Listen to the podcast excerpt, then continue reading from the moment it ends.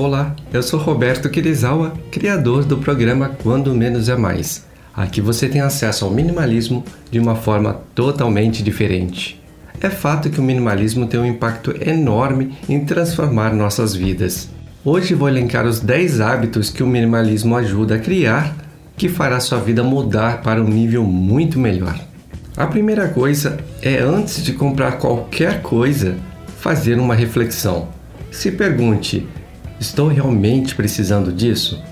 Isso fará diferença em minha vida?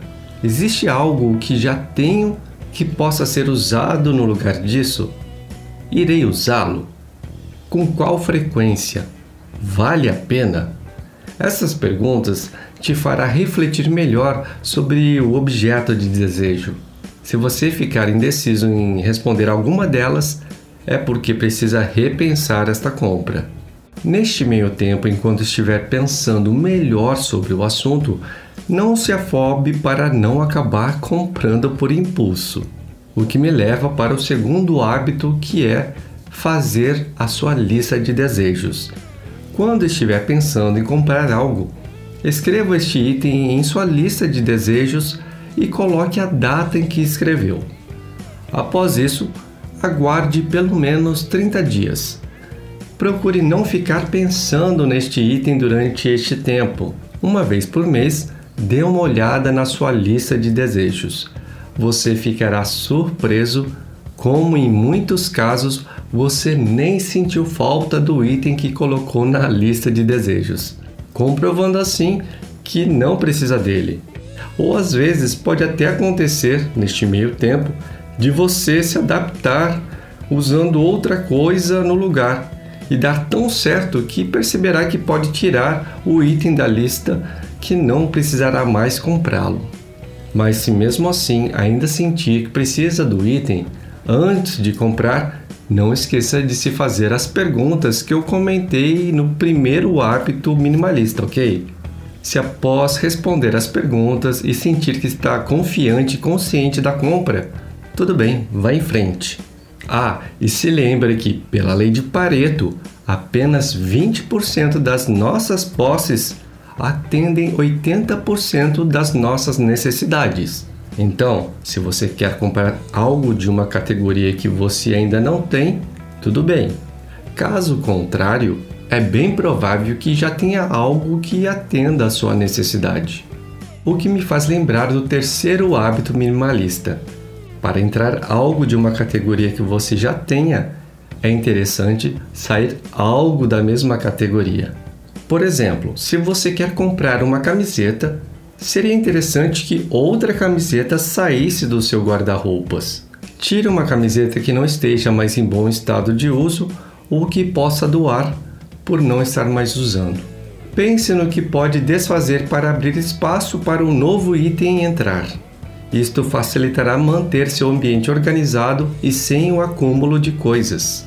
O que me leva para o quarto hábito minimalista: mantenha duas caixas em casa. Em uma, colhe uma etiqueta escrito para doar. Na outra, colhe uma etiqueta escrito para vender. Dependendo do acúmulo de coisas que você tenha e esteja colocando nas caixas, será necessário uma vez por mês dar vazão às coisas que estão para doação e para venda. Mas conforme você for destralhando sua casa, esse tempo irá aumentar, chegando até ser trimestralmente. O quinto hábito minimalista é, de tempos em tempos, fazer um inventário do que tem. A ideia é a mesma do inventário que os comércios fazem para se certificarem do que possuem no estoque. Não precisa fazer o inventário da casa inteira de uma única vez. Faça por partes. Por exemplo, em um dia, pegue todas as roupas de uma gaveta. Certifique-se de que não tem nenhuma em mau estado que precisa ser descartada, ou se não existe peças de roupas que não estão mais sendo usadas, seja porque não combina com seu estilo ou porque você não gosta delas. Caso encontre, coloque imediatamente na caixa para vender ou doar.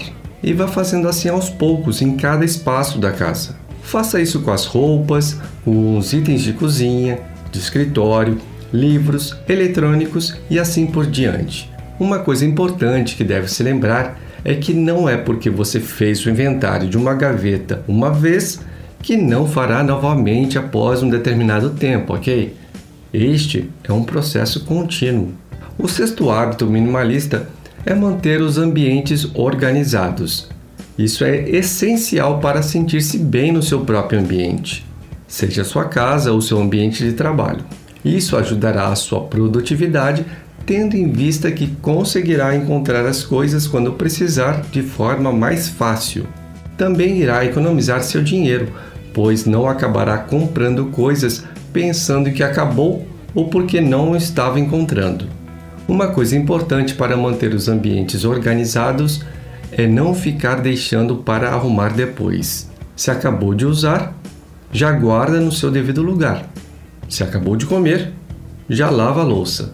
Estar com seu ambiente organizado afeta o humor e a produtividade. Agora que você está com sua casa organizada, faça o sétimo hábito minimalista, que é aproveitar os espaços que você abriu. Sabe aquela sala que estava toda bagunçada e não tinha espaço nem para andar direito? E agora que está limpa, desentulhada e organizada, aproveite para usar este espaço que você conseguiu para começar a fazer outras coisas. Deixe o ambiente multifuncional. Faça exercícios em casa. Coloque um tapete para poder meditar. Utilize o espaço para estudar Desta forma, você ficará motivado a manter o ambiente organizado. O oitavo hábito minimalista é tirar um tempo para o que é importante. Você já percebeu que justamente o que é mais importante a gente acaba deixando de lado? Então comece a separar um tempo para praticar exercícios físicos, preparar antecipadamente as refeições para que elas sejam mais saudáveis e então você levar para o trabalho ou comer em casa, ler um livro para o seu crescimento pessoal, profissional e também como hobby, manter e melhorar seu relacionamento amoroso e social. E também não esqueça de cuidar do lazer para recuperar a bateria.